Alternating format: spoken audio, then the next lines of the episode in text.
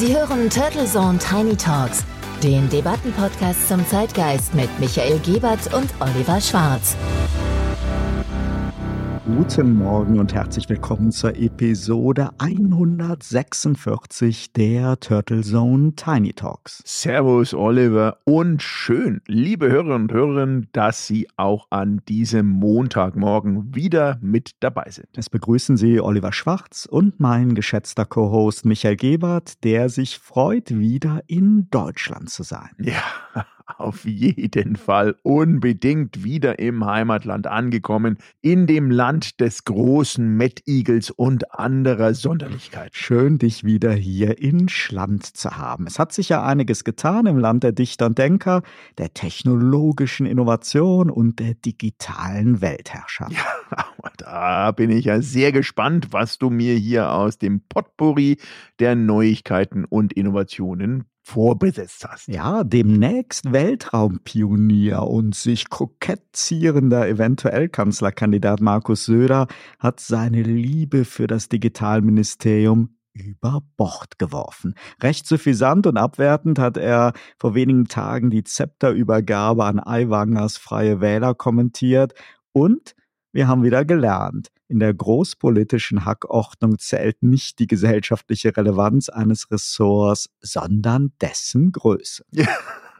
Dass du es erwähnst, ist natürlich hervorragend, muss ich sagen. Wir haben das gerade auch in einem Workshop mal diskutiert. Da ging es um ein anderes Bundesland.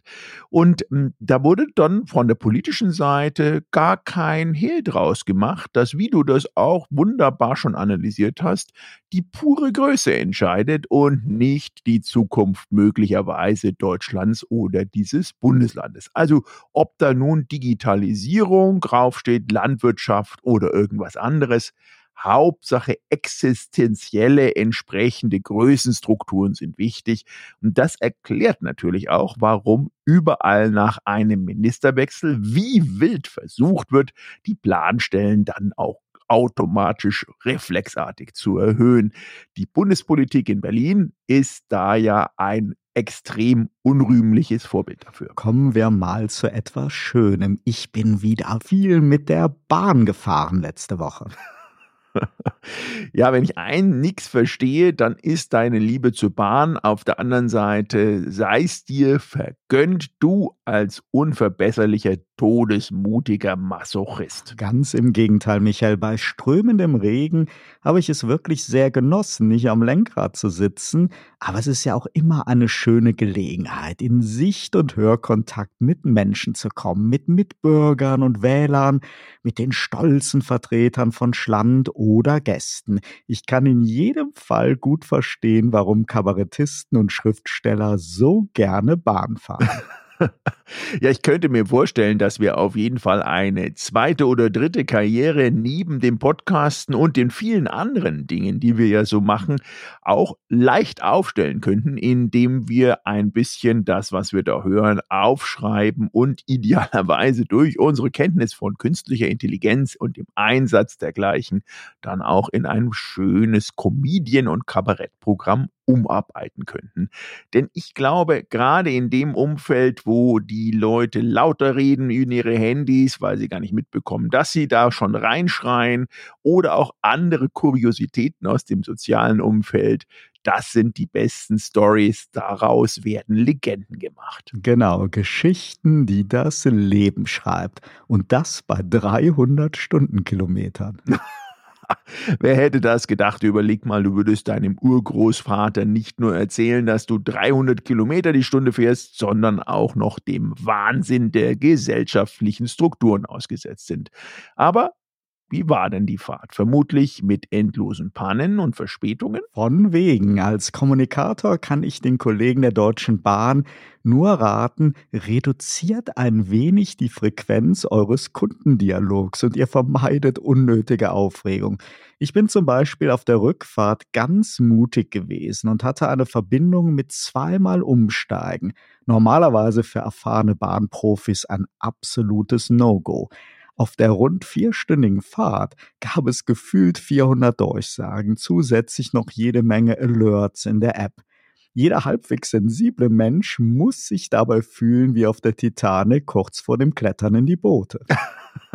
Ich ahne schon die Pointe. Ja, nicht eine der vorhergesagten und durchgesagten Dramen ist dann auch eingetreten, trotz Baustellen. Wir sind mit lediglich drei Minuten Verspätung in Karlsruhe angekommen, was vor allem aber nur daran lag, dass dort ein Zug auf dem Gleis nicht pünktlich abgefahren war, wegen Problemen mit Passagieren. Ich würde sagen, eigentlich eine ganz tolle Bilanz für die Bahn. Super. Also ich sehe gerade schon vor meinem geistigen Auge die bahnfahrenden Hörerinnen und Hörer, die gerade zuhören und dann heftigst mit dem Kopf anfangen, quasi heavy metal mäßig zu schütteln. Ich möchte das Bild natürlich bitte fotodokumentiert dann auch über unseren WhatsApp-Kanal haben. Das wäre ein tolles neues Headline-Bild für uns. Denn jetzt du als Bahnpropagandist der auch dummerweise dafür nicht bezahlt wirst. Das wäre natürlich eine Sache, denn dann könnten all die wütenden Kunden sich ja irren. Oder die Bekannten, die auf jeder Party und jedem Event von ihrem Dramen mit der Deutschen Bahn dann auch berichten. Das ist ja möglicherweise die Lösung. Viele Umsteigepunkte zu suchen, um dann den Dramen geschmeidig aus dem Weg zu gehen. Ja, ich glaube, das ist nicht die richtige Strategie. Aber Michael, es gehört halt anscheinend zum guten Ton in Deutschland zu meckern. Und ein Bon mot über vermeintlich schlimme Bahnerlebnisse, das bringt immer Klatscher und Beifall. Ich bin auf jeden Fall diese ganze negative Stimmung irgendwie echt leid. Spätestens seit ich auf eben dieser Bahnfahrt einen Blick auf Facebook geworfen habe. Neben übrigens der Stimmung, kleine Einmerkung, ich lese gerade eine aktuelle Statistik zum Thema Gesamtstimmungslage in Europa und speziell in Deutschland. Das ist nicht nur gefühlt, in der Rückfrage sind anscheinend knapp die Stimmungsparameter 19 Prozent nach unten gegangen. Unabhängig davon, was hat denn unser Herr Zuckerberg schon wieder angestellt? Nein, die Bahn war's. Die haben doch glatt gewagt, ein Video von der neuesten ICE-Generation zu posten. So richtig mit Stolz und Vorfreude auf die tolle neue Innenausstattung. Ich scheine es zu ahnen, denn die Kommentare unter dem Post haben sich dann eben nicht mit dem Zugdesign auseinandergesetzt. Leider nicht. Hunderte Negativkommentare, Belehrungen von Hardcore-Autofahrern, Gejammer von Fahrradfahrern, von Hundebesitzern, von Müttern, von Rollstuhlfahrern und auch von Maskengegnern. Dazwischen von Trollen noch völlig deplatzierte Posts über Konzentrationslager, das Gesamtbild desaströs, nur negativ und die wenigen positiven Kommentare mit Vorfreude waren vermutlich von Praktikanten aus der Social Media Abteilung. Ja, die wollten zumindest mal ein bisschen positive Hygiene hineinfahren oder zumindest die Moderation in eine andere Richtung lenken. Aber wir wissen ja beide, sobald das losgeht, ist es kaum zu stoppen. Aber es bestätigt doch auch doch, wie viele Menschen zum einen unendlich viel Zeit zu haben scheinen und schlechte Erfahrungen gemacht haben, die sie dann irgendwie über diese Social-Media-Kanäle auch rauslassen wollen oder müssen.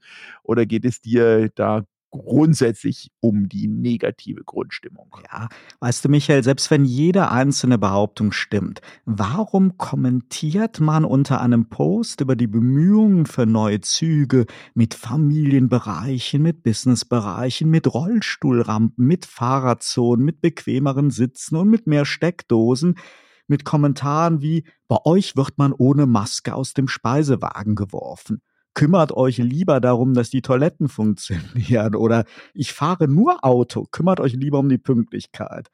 Vermutlich hat das derjenige dann auch noch am Steuer im Stau ins Handy getippt. ja, ich gebe dir recht. Also es, es fällt auf, aber das ist ja nichts Neues, dass ähm, in Deutschland sehr gerne erstmal geschimpft und gemeckert wird aber die Taktung ist nach oben geschraubt. Ich glaube, die Schmerzgrenze auch aufgrund der medialen Dauerbeschallung mit negativen Themen, dystopischen, inflationären Voraussichten fürs nächste Jahr, möglicherweise Geldsorgen und vielen, vielen mehr führt dazu, dass hier die Stimmung ins Negative rutscht. Und das als Positivist, so wie ich ja auch einer bin und du dich auch schimpfst, ist diese positive Grundeinstellung in wirklich ein Thema, was in der DNA verankert sein muss. Und das zu sehen, wie sich jetzt hier ein ganzes Land kollektiv in so einen negativen Taumel begibt, ist wirklich eine Trauer. Und es ist selten geworden, positive Kommentare, aber auch Dialoge zu führen, die von Anfang bis Ende in dieser positiven Schwingung und Grundhaltung auch geführt werden. Also insofern, ich verstehe dich voll und ganz und ich nehme mal an, dass es dir auch nicht um deine geliebte Bar im Speziellen geht, sondern um den Gesamtzustand dieser Gesellschaft aktuell. Exakt, Michael. Und auch um dieses Skandalisieren und Zündeln mit schlechter Stimmung und Hass durch einige unserer Medienkolleginnen und Kollegen, die ja liebend gerne immer weiter Öl ins Feuer gießen. Ja, das fällt auf. Ähm, wir haben ja beide stark auch kommuniziert über WhatsApp und die anderen Kanäle, äh, egal wo wir beide unterwegs waren, die letzten Wochen auch. Und da auch die Headlines sind durchweg im Ausland äh, anders strukturiert als jetzt bei uns, wo man wirklich denkt, die Welt besteht nur aus Mord und Totschlag. Aber je länger man im Ausland war, vielleicht nicht unbedingt gerade in den USA und England, die haben da auch die Tendenz, alles im skurrilen, super Negativszenario abzubilden, aber eben. Ja, die sind vielleicht ja sogar das Vorbild für diese Art des skandalisierenden Journalismus. Absolut. Also ähm, jederzeit äh, nehme ich diese Revanche auch jeden Fall an, äh, weil wenn man sich die Blätter anschaut, gerade im angloamerikanischen Bereich, dann leben die ja quasi von diesem skandalösen Umgang mit Neuigkeiten, gerade im Frontpage-Bereich. Aber es ist halt Länder und Kulturkreise, äh, wo das Thema grundsätzlich News anders verstanden wird und wo es eben nicht zum guten Ton gehört, alles schlecht zu reden. Vielleicht, weil man dann als Journalist Gefahr läuft, mit der Kettensäge zerstückelt zu werden. Aber ganz im Ernst, natürlich ist kritischer Journalismus extrem wertvoll und wichtig. Aber der leidet halt, wenn alle Kraft auf künstliche Erreger verwendet werden.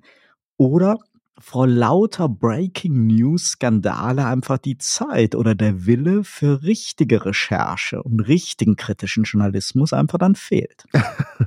ja, ich weiß ja, liebe Hörerinnen und Hörer, dass der Kollege Oliver auch während des Tages immer die Ticker und Welt und viele andere Nachrichtenkanäle bei ihm laufen und immer mit einem Auge dort verankert ist. Insofern ist er ein Breaking News erfahrener Mensch. Und jetzt hast du ja hier feingeistig hingewiesen, was ich anscheinend in den letzten Tagen Großes verpasst habe. So einiges, Michael. Ich glaube, du hättest deine Reisepläne noch einmal überdacht. Wer derzeit neben Kriegsrhetorik so ganz viel Polemik und Fake-Aufreger erleben will, dem rate ich wirklich einen Tag lang Welt-TV zu schauen. Übrigens ist das jetzt nicht so dahergesagt, denn die Kollegen können auch guten Journalismus und natürlich läuft sowas nachrichtenmäßig bei jedem, der den Überblick über die politische Tageslage haben will, halt nebenher. Es fällt aber auf, dass derzeit wirklich da sehr, sehr viel Negatives kommt. Die Stories werden halt ideologisch in sehr hartem Gut und Böse verortet. Und das sollte es ja eigentlich im Journalismus so nicht geben. Böse waren am Freitag zum Beispiel Gerhard Schröder und Greta Thunberg. Und dann kennen die Kolleginnen und Kollegen einfach kein Halten. Mit verachtendem Vorwurf hat das Moderationsteam rund um die charmante Gattin unseres Finanzministers immer wieder davon berichtet, dass die SPD dem Buddy des russischen Diktators eine Ehrennadel überreicht haben typisch SPD, die unverbesserlichen Putin-Trolle. So Welt TV. Dass der Ex-Kanzler in Hannover eine sag mal, relativ zurückhaltende Standardehrung für 60 Jahre Mitgliedschaft erhalten hat im eher wirklich kleinen, regionalen und ziemlich unfestlichen Rahmen, das sollte eigentlich ja gar keine große und aufgeregte Berichterstattung wert sein. Und Welt war damit ja nicht alleine. Es waren zigmal mehr Journalisten vor Ort als Gratulanten.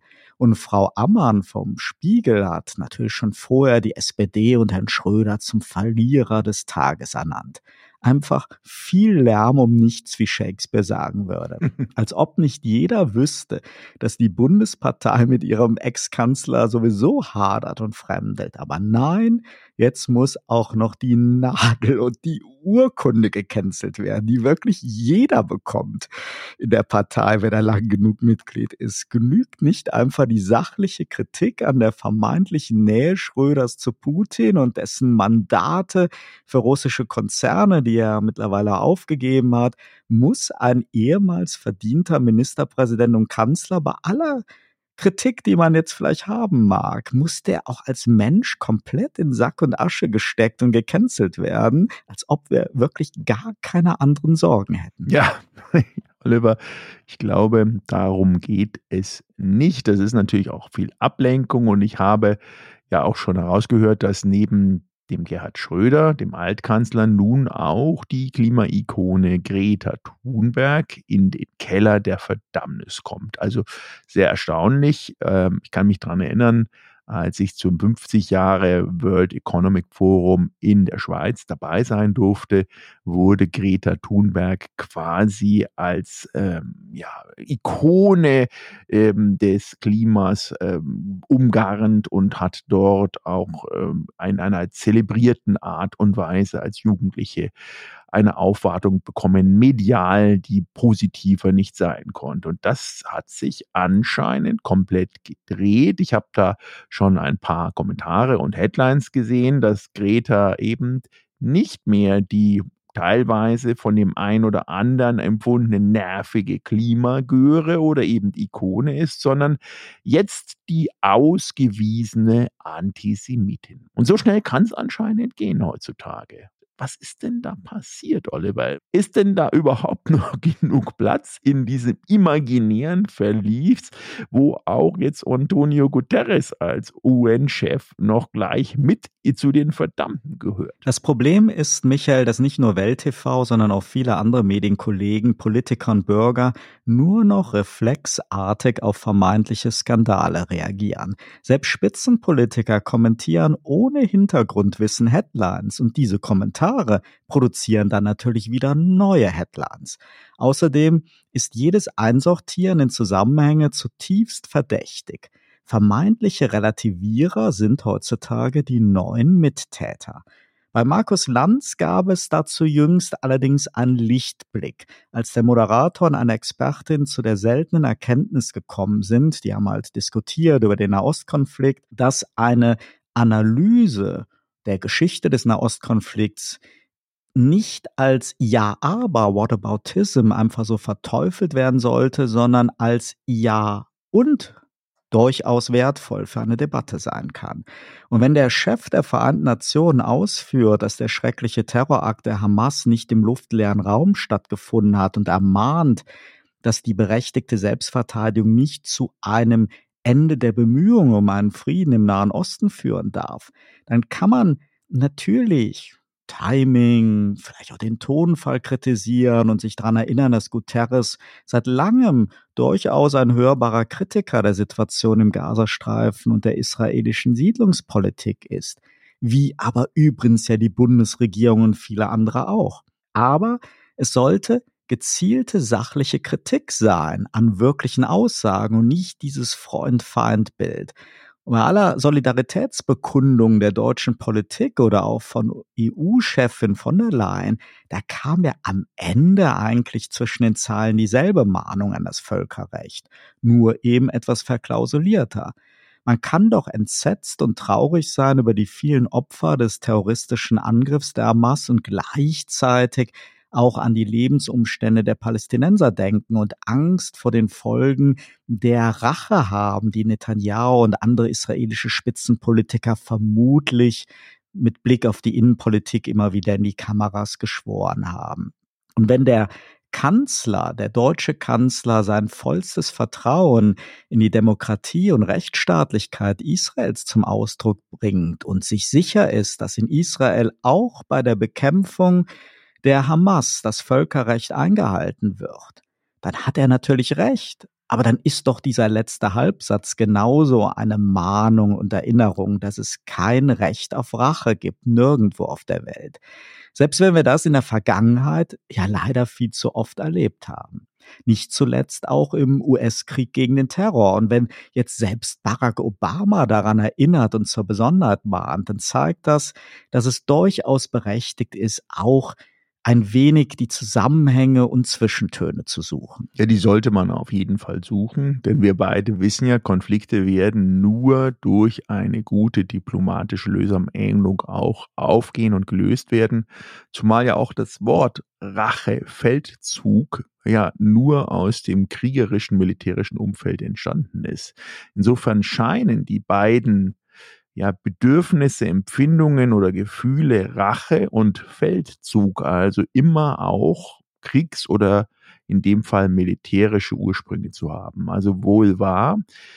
Jetzt hast du aber trotzdem meine initiale Frage nach Greta Thunberg noch nicht beantwortet. Die ist ja nicht für ihre sensiblen Zwischentöne und feingeistigen Aussagen bekannt hat sie jetzt denn zu Herrn Netanyahu direkt ihres berühmtes How dare you gesagt und sich als damit auch automatisch Antisemitin geoutet? Oder warum poltern denn jetzt Größen wie Sascha Lobo bis Sascha Pallenberg alle gegen die immer noch junge schwedische Klimaaktivistin und gegen Friday for Futures? Denn die Headlines sind ja erschreckend. Um eine lange Geschichte kurz zu machen, Michael, Greta hat wie viele junge Menschen Solidarität mit der Situation der Palästinenser geäußert, keine Unterstützung der Hamas oder gar Befürwortung der schlimmen Angriffe und Verbrechen, und sie hat das wieder mit einem Pappschild gemacht und damit ihre Meinung natürlich automatisch ein wenig in den Zusammenhang ihrer Rolle in der Klimabewegung gebracht, weil die ist ja symbolisch mit ihrem Pappschild aufgeladen.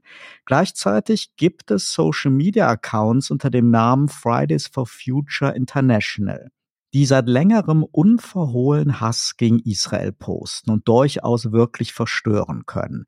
Für den flüchtigen Erregungsjunkie wird damit klar, die jungen Klimaaktivisten rund um Greta sind Israel-Hasser, zumal der Tonfall dieser Posts und Debatten auf dem erwähnten Account so aggressiv sind, dass man eher Social-Media-Aktivisten der Hamas oder der Hisbollah dahinter vermutet, als junge Menschen, die sich um das Klima sorgen.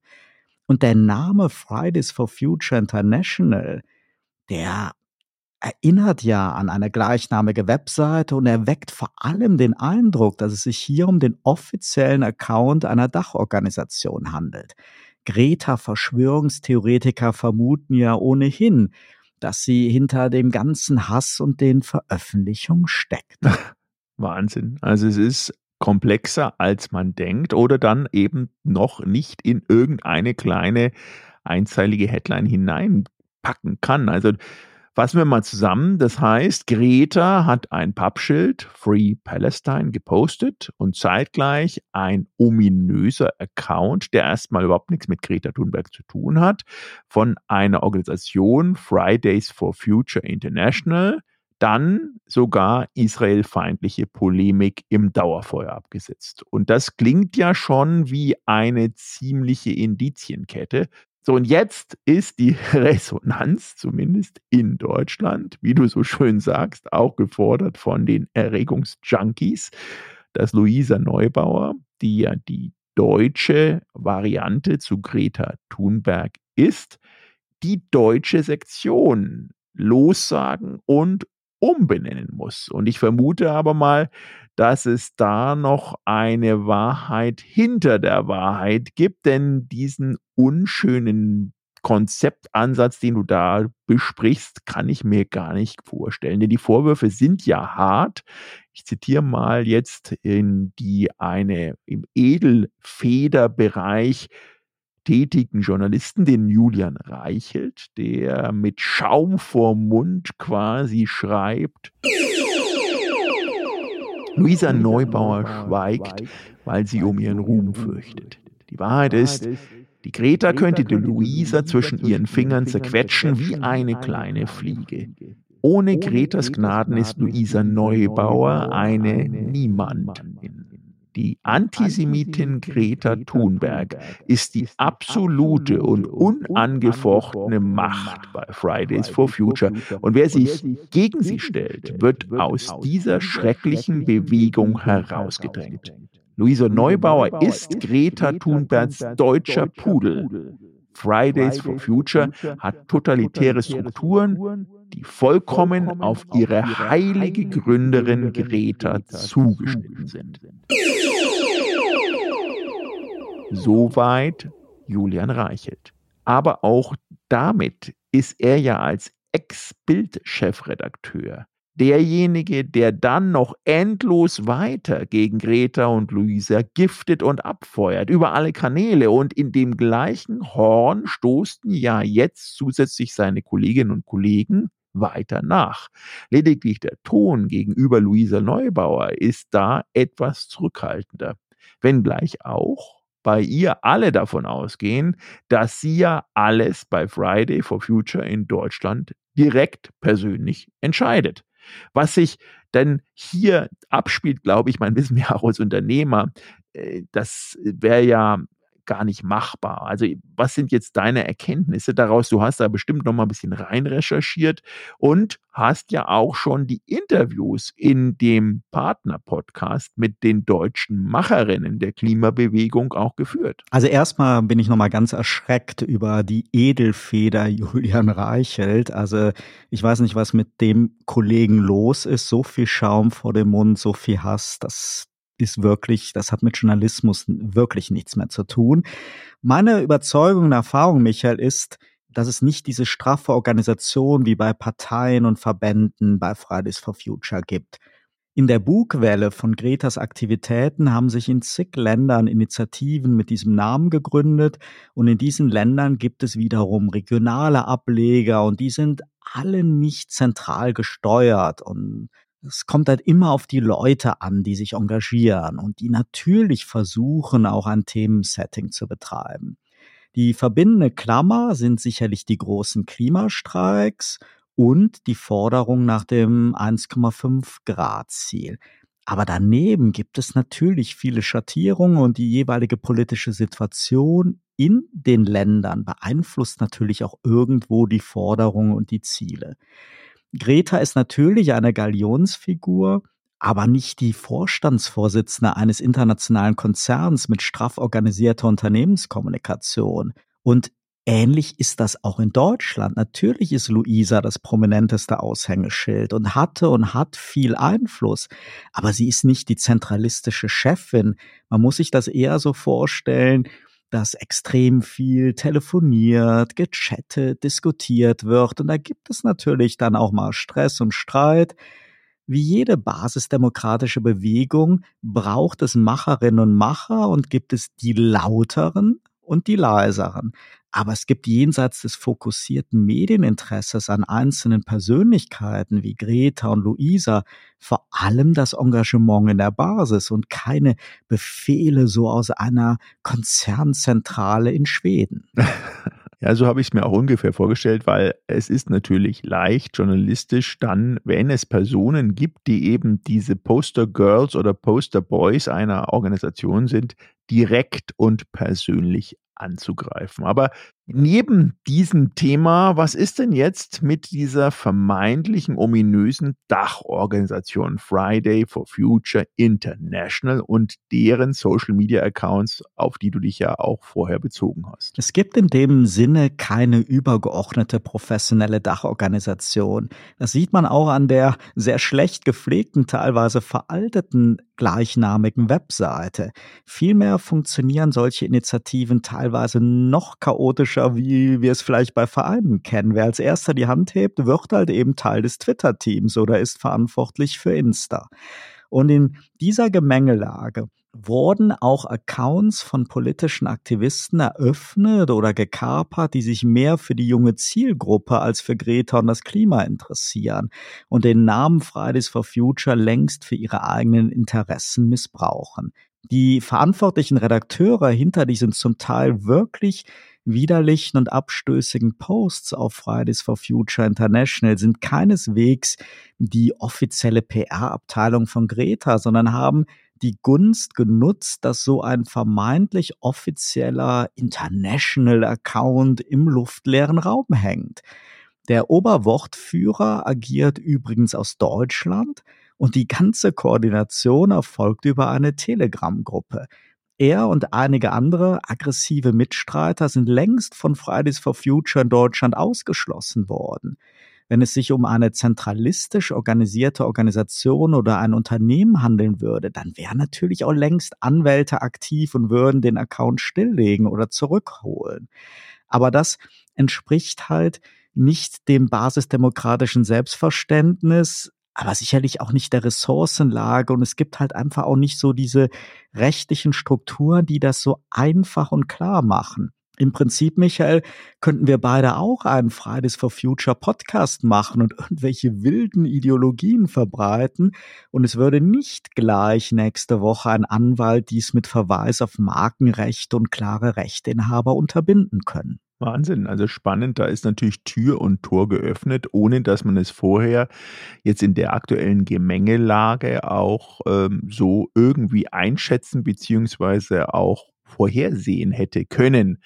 Und unsere Hörerinnen und Hörer sagen jetzt vielleicht, dass das auch eine verwegene Theorie ist und Julian Reichelt und die Lobos und Pallenbergs dieser Welt die kritische Sicht dann doch realistischer erklingen lassen. Aber was ist denn die Quelle für diese Stories, dass der Twitter-Account von Fridays for Future von ein paar Extremisten anscheinend dominiert wird und eben kein offizielles Sprachrohr einer Greta-Dachorganisation möglicherweise ist oder existiert und dann auch noch den guten Namen dieser Bewegung ja, anscheinend nicht nur beschmutzt, sondern die ganze Bewegung möglicherweise zum Fall bringen könnte? Ja, das ist eine sehr berechtigte Frage. Zumal man ja denken würde, wenn sogar der Spiegel und letzten Freitag die Heute-Show Greta als Antisemitin brandmarken unter Verweis auf diese Posts, dann klingt sicherlich so eine Theorie, dass das Ganze ein paar wenige Extremisten, die gar nichts damit zu tun haben, vielleicht ein wenig verwegen. Den Hinweis, auf diese Zusammenhänge, den hat witzigerweise Luisa selber gegeben, die derzeit ziemlich genervt ist. Und sie hat auf eine Quelle verwiesen, die in diesem Themenkontext, glaube ich, über jeden Verdacht erhaben ist. Ha, und wir legen ja sehr viel Wert hier auf belastbare Quellen, gerade bei so einem sensiblen Thema. Absolut. Die umfangreiche Recherche hat nämlich die jüdische Allgemeine vorgenommen. Und bereits im August als immer wieder israelfeindliche Posts im Namen von Fridays for Future auftauchten. Es gab einen Leak und den Redakteuren der jüdischen Allgemeine sind Chatprotokolle der Gruppe hinter diesen Social Media Account zugespielt worden. Sehr umfangreiche Protokolle und die Redakteure haben das wirklich mit Liebe zum Detail ausgewertet und waren selber überrascht. Und du hast ja eben die Edelfeder Julian Reichel zitiert, dann zitiere ich jetzt mal aus diesem wirklich lesenswerten Artikel der Jüdischen Allgemeinen. Bereits im Mai 2021 sorgte ein mehrteiliger Beitrag der Gruppe auf Twitter und Instagram für eine Kontroverse, in dem palästinensische Terroristen als Märtyrer verklärt und die gegen Israel gerichtete Boykottkampagne BDS beworben wird. Israel wiederum wird Siedler, Kolonialismus und Imperialismus vorgeworfen. Fridays for Future Deutschland distanzierte sich damals von den Aussagen und sprach von antisemitischen Inhalten. Auch nach dem Tweet im Januar diesen Jahres sah sich der deutsche Ableger der Klimabewegung genötigt, etwas klarzustellen.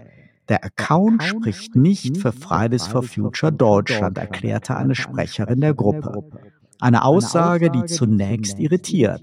Denn für wen spricht Fridays for Future International, wenn nicht für die gesamte weltweite Bewegung? Der Name impliziert schließlich, dass es sich bei der Gruppe um eine Art Dachverband von Fridays for Future handelt. Recherchen der jüdischen Allgemeinen zeigen nun jedoch, die Inhalte des Twitter-Accounts von Fridays for Future International werden von nicht einmal einem Dutzend Aktivisten maßgeblich bestimmt. Keiner von ihnen ist überregional bekannt oder für seine Funktion gewählt worden. Unter ihnen ist es wiederum nur eine Handvoll Personen mit einer geradezu fanatisch israelfeindlichen Einstellung, die die Position des Accounts zum Nahostkonflikt bestimmen und damit das öffentliche Bild ja der gesamten Fridays for Future Bewegung prägen. Als Greta Thunberg im August 2018 mit ihrem ersten Schulstreik die weltweite Fridays for Future Bewegung anstieß, gründeten sich in kurzer Zeit zahlreiche lokale Fridays for Future Gruppen und Accounts in den sozialen Medien. Im Oktober desselben Jahres ging auch der Twitter-Account von Fridays for Future International online. Heute hat er beinahe 150.000 Follower, offiziell legitimiert im Namen der Klimabewegung zu twittern wurde er jedoch nie. Ihre Tweets stimmen die Betreiber in einer Telegram-Gruppe miteinander ab, unabhängig vom Auftritt von Fridays for Future International auf Insta oder Facebook. Es ergibt sich das Bild einer chaotisch agierenden, inkohärenten Gruppe. Immer wieder kommt es zu heftigen internen Debatten, die manchmal in gegenseitigen Beleidigungen und Anschuldigungen ausufern. Auch über das Prozedere zur Erstellung und Veröffentlichung von Twitter-Beiträgen herrscht oft Uneinigkeit. Zunehmend können sich die zentralen Akteure in der Gruppe vor allem auf zwei Dinge einigen. Die Ablehnung des jüdischen Staates und die Verachtung für Fridays for Future Deutschland. In beidem tut sich vor allem ein Aktivist aus Rheinland-Pfalz hervor. Hasan Ö. Soweit, Michael, ein Ausschnitt des sehr langen, sehr gut recherchierten Artikels der Jüdischen Allgemeinen. Und der zeigt klar, dass die Macher um Hasanö keine herausragende Funktion bei der Klimabewegung haben, weder in Deutschland noch international, und dass sie alle anderen Stimmen um sich bei Telegram mit Rassismusvorwürfen und Beleidigungen mundtot machen. Der größte Vorwurf, glaube ich, der also bleibt, ist doch dann, dass eine solche Initiative, die so viele junge Menschen über die Jahre mobilisiert hat, natürlich auch eine Verantwortung trägt, aktiver gegen solche hasserfüllten Trittbrettfahrer vorzugehen und besser zu kommunizieren. Ja, Wahnsinn. Also ich weiß nicht, wie es Ihnen geht, liebe Hörerinnen und Hörer. Also zum einen ist es ja wirklich überraschend und wichtig, einmal klarzustellen. Zum anderen, diese internen Strukturen wie Fridays for Future oder andere ähnliche Organisationen funktionieren und wie leicht dann es auch ist, die zu kapern, ist natürlich auch erschreckend. Denn der Vorwurf hier der mangelnden Krisenkommunikation kann man auf einer Seite zu Recht erheben, auf der anderen Seite, wenn diese Systeme schon fast dezentral wie ein DAO strukturiert sind, dann ist es natürlich wahnsinnig schwierig, die Leute im Griff zu haben. Und wenn hier die jüdische Allgemeinde so das rein recherchiert hat, dass eine Person im Zentrum dieser ganzen Aktivitäten, der ominöse Hassan Ö, stehen, umso mehr. Also wie kann man denn hier in den freien Netzen, äh, im Social-Media-Bereich das dann irgendwie irgendwo eingrenzen. Und ich frage mich auch immer, warum wird denn das dann nicht so viel deutlicher rausrecherchiert und in der Öffentlichkeit und aber auch von den Medienkollegen wahrgenommen und aufgegriffen? Luisa Neubauer ist genau darüber ziemlich genervt und sagt, dass das alles schon zigmal kommuniziert worden wäre.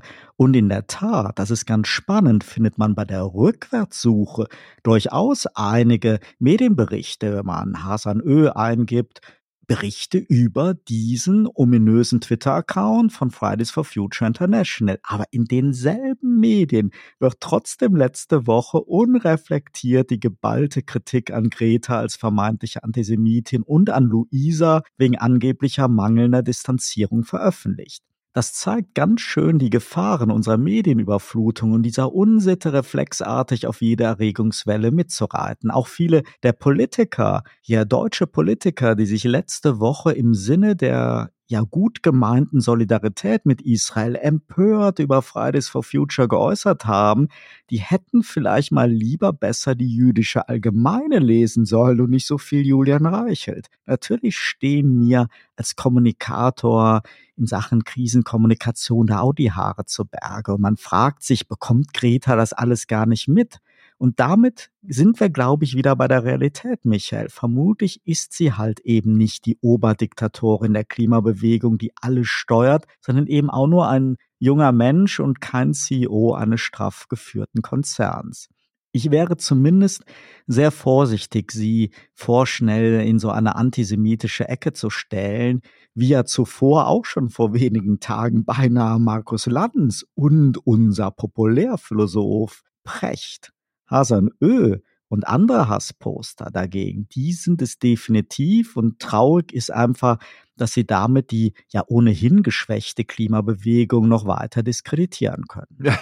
Wahnsinn. Also es ist ein eigenes Thema und ich glaube, wir haben mehr oder weniger schon fast die ganze Podcast-Zeit mit dem Thema verwendet. Aber die Zeit verfliegt, liebe Hörerinnen und Hörer, und du wolltest ja eigentlich und ich hoffe, die Hörerinnen und Hörer sind noch dran, positiv in die neue Woche starten. Ich hoffe ja in der Tat, dass unsere Hörerinnen und Hörer unseren kleinen spontanen Ausflug trotzdem spannend fanden und Nachsicht haben, dass wir unser heutiges Thema daher erst verspätet beginnen. Das ist aber nicht minder spannend, denn es geht um ein Schwein.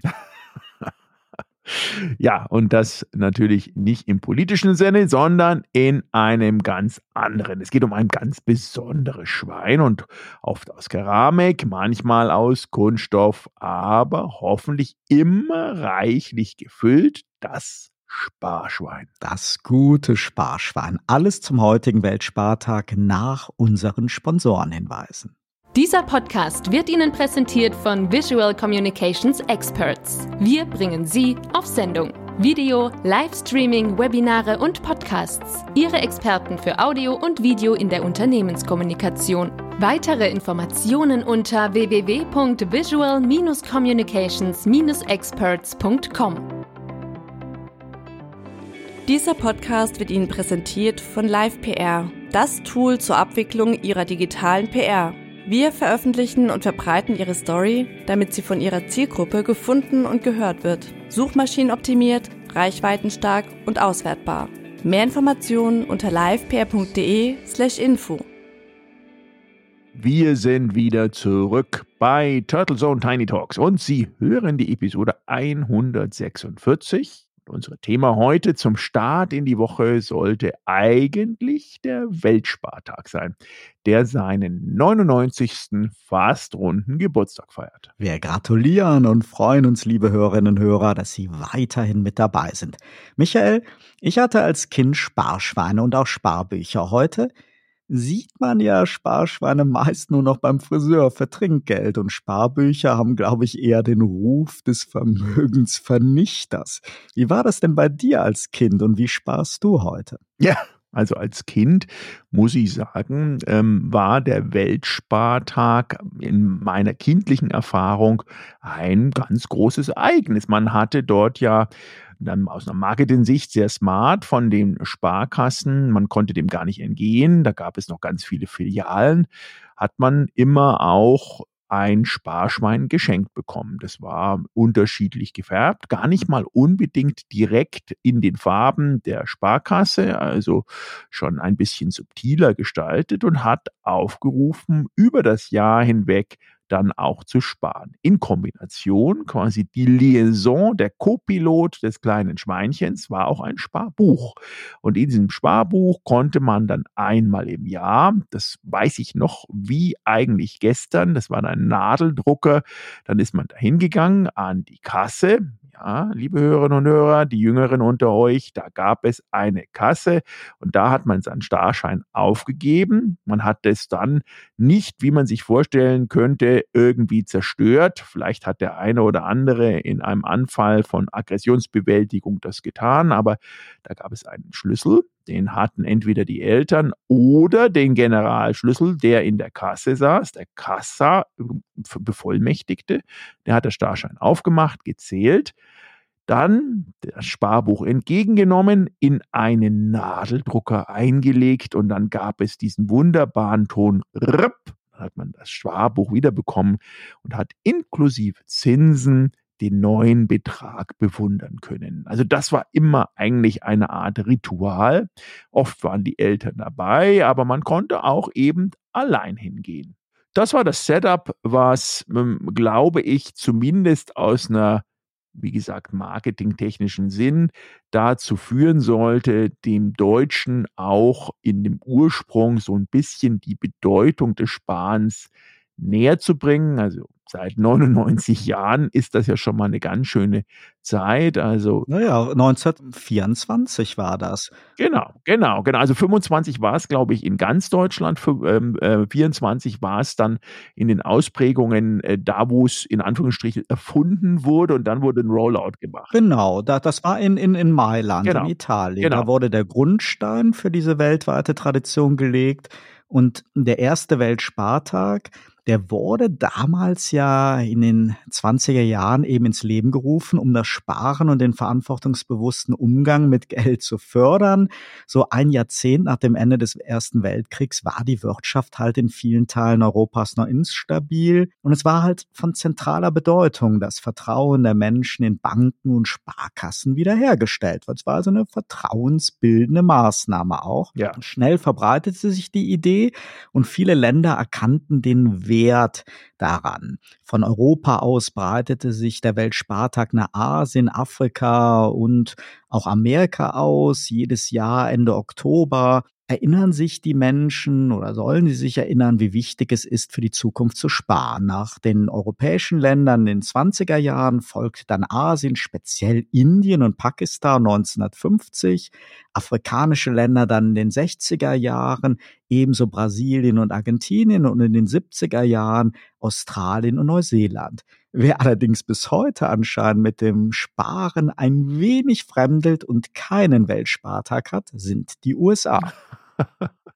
Ja, die haben dafür einen Weltausgabetag, der ist ganzjährig. Genau, da haben sie ja mehrere. Da kommen jetzt noch einige auf uns zu. Black Friday und so weiter. Genau. Das ist das Gegenteil davon. Heute, fast ein Jahrhundert später, hat der Weltspartag international ganz unterschiedliche Bedeutung. So einige Länder feiern das ganz enthusiastisch. Bei uns hängt das, glaube ich, auch immer ein wenig an der Marketingstrategie und den Anstrengungen der lokalen Finanzinstitute. Denn viele Sparkassen und Banken nutzen diesen Tag oder haben ihn halt über viele Jahre hinweg immer genutzt, um ihre Finanzprodukte vorzustellen und, so heißt es zumindest offiziell, das Bewusstsein für finanzielle Bildung zu schärfen. Doch wie bei vielen Initiativen, wir haben es ja schon leicht angedeutet, gibt es auch Kritik am Weltspartag. Einige Experten argumentieren, dass das traditionelle Sparen aufgrund niedriger Zinsen und gerade auch in Zeiten von Inflation nicht mehr wirklich so attraktiv ist. Andere sehen den Tag als reines Marketinginstrument der Banken.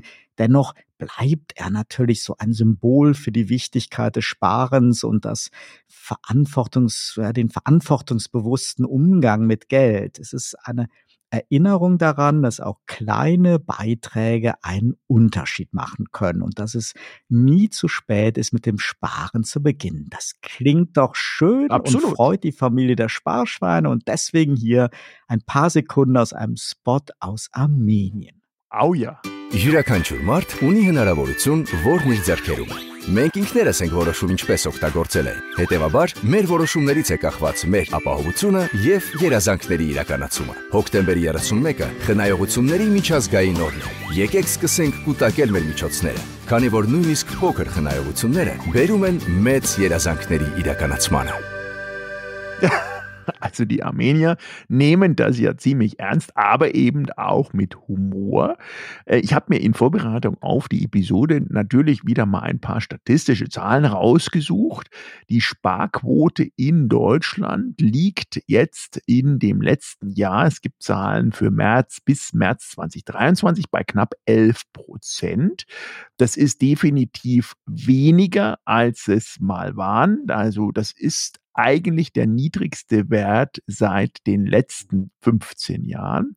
Das hat aber auch damit zu tun, dass wir in dieser Zwickmühle einmal einer rekordgetriebenen Inflationsrate sind und aber auch einer gewissen ja, Ausgabenhängung wegen gestiegenen Preisen bei ganz normalen Gütern des täglichen Bedarfs. Und Trotzdem, auf der einen Seite haben wir dort die Sparzurückhaltung, aber auf der anderen Seite ein Anstieg des Gesamtgeldvermögens der privaten Haushalte liegt im Moment in Deutschland bei sagenhaften 7.492 Milliarden Euro. Das ist also schon sehr, sehr viel aber ein gewisser Shift, eine Abneigung zu der Vorliebe der traditionellen Sparmethoden. Jetzt haben wir in dem Weltspartag ja zum einen eine Sparmethode, die extrem traditionell ist. Und ich habe mich in dem Zusammenhang auch mal mit einem Sparkassendirektor unterhalten, der mir auch ganz klar gesagt hat, in der Zeit, wo das erfunden wurde, gab es ja das Wort Customer Acquisition Costs noch nicht. Also was sind die Kosten für Neukunden? Und am Ende des Tages ist es natürlich für die Sparkassen auch eine sensationelle Marketingmaßnahme gewesen, frühzeitig junge zukünftige Kundinnen und Kunden an das Thema heranzuführen, an das Institut heranzuführen und gleichzeitig eben diese Kundengewinnungskosten, die ja heutzutage bei den ganzen Bankangeboten hin von Neobanking, Rebanking, Traditionsbanken, Direktbanken teilweise bis zu 800 bis 900 Euro pro Neukunde sind und auch die Loyalität der Kunden überhaupt nicht mehr die gleiche ist, wie sie früher war, wo man noch traditionell immer die Bank der Eltern genommen hat. Das gibt es heutzutage gar nicht mehr. Insofern ist der, ja, ein bisschen auch der Weheschrei Richtung sowas wie ein Spartag bei den Bankern immer noch, den Älteren zumindest, äh, traditionell verhaftet. Aber Sie wissen, die Zeiten haben sich geändert. Die Trends in den ganzen Spar- und Verhalten sind neu aufgestellt. Früher hat man ja auch das ein bisschen als Initialzündung genommen, dann über möglicherweise Sparpläne in Richtung einer eigenen Immobilie zu lenken. Und da hat sich auch sehr viel getan. Leider eben ist in Deutschland aufgrund der, Redu der, der Reduzierung der Sparquote und gleichzeitig auch der möglichen Erhöhung von Steuer- und Abgabenlasten dieses Delta hin zu einer Immobilie als der Krönung eines Sparerfolges nicht mehr viel da. Die Erodierung dort der Ersparnisse und damit auch der Kaufkraft und auch der möglichen Zielsetzung, Stichwort Immobilie, sind leider in der aktuellen Zeit extrem ins Hintertreffen gekommen. Hm, und die kritischen Stimmen halt an vielen dieser Bankprodukte, die eben auch gerne am Weltspartag an den Mann, an die Frau, an die Eltern, ans Kind gebracht werden, die sind ja auch wirklich nicht neu. Auch diese Gefahr für Vermögensverlust durch niedrige Zinsen, das soll natürlich die Kinder und uns allen trotzdem nicht davon abhalten zu sparen und auf etwas hinzusparen. Einfach um ein Bewusstsein dafür zu entwickeln oder zu behalten, dass man nicht alles immer sofort haben kann und muss. Ja, so ist es und es steigert ja auch die Vorfreude, wenn man auf Herzenswünsche ein wenig hinspart und hinwartet. Auch mal jenseits vom langfristigen Vermögensaufbau. So ein Sparschwein funktioniert ja auch ohne zwingend damit nachher zur Bank an die Kasse zu gehen, wenn es die dann überhaupt noch gibt. Und gerüchteweise sollen sich ja auch Kaffeedosen, Kopfkissen und andere häusliche Aufbewahrungsorte der Beliebtheit für Sparen erfreuen. ja, wobei natürlich ein Sparschwein ist äh, da immer noch die Symbolik pur. Und in diesem Sinne machen Sie bitte Ihre Kinder und Enkeln oder sich selbst heute die kleine Freude und zelebrieren Sie diesen Ehrentag des Sparschweins. Wir machen das jetzt auch hier im Studio. Ist das natürlich eine Sparschildkröte, die mein Co-Host Oliver gleich mal aufgebaut hat. Und ärgern Sie sich nicht voreilig über die Deutsche Bahn und schon gar nicht über Ehrungen für Ex-Kanzler oder Twitter-Posts von Klimaikonen. Nicht alles ist so schlimm, wie es Ihnen die schnelle Erregungskultur und Clickbait-Headlines vermitteln. Ja. Think Positive möchten wir Ihnen hiermit zurufen, selbst wenn es manchmal wirklich schwer fällt. gar nicht schwerfallen, sollte Ihnen die Entscheidung auch bei der Episode 147 der Turtle Zone Tiny Talks dann auch wieder mit dabei zu sein. Dann wieder mit einem KI-Thema in Zusammenarbeit mit dem ChatGPT Expertenforum. Bis dahin, Ihr Oliver Schwarz und Michael Gebert. Turtle Zone Tiny Talks, der Debattenpodcast mit Michael Gebert und Oliver Schwarz. Immer zum Wochenstart auf allen Podcast-Plattformen und auf turtlezone.de.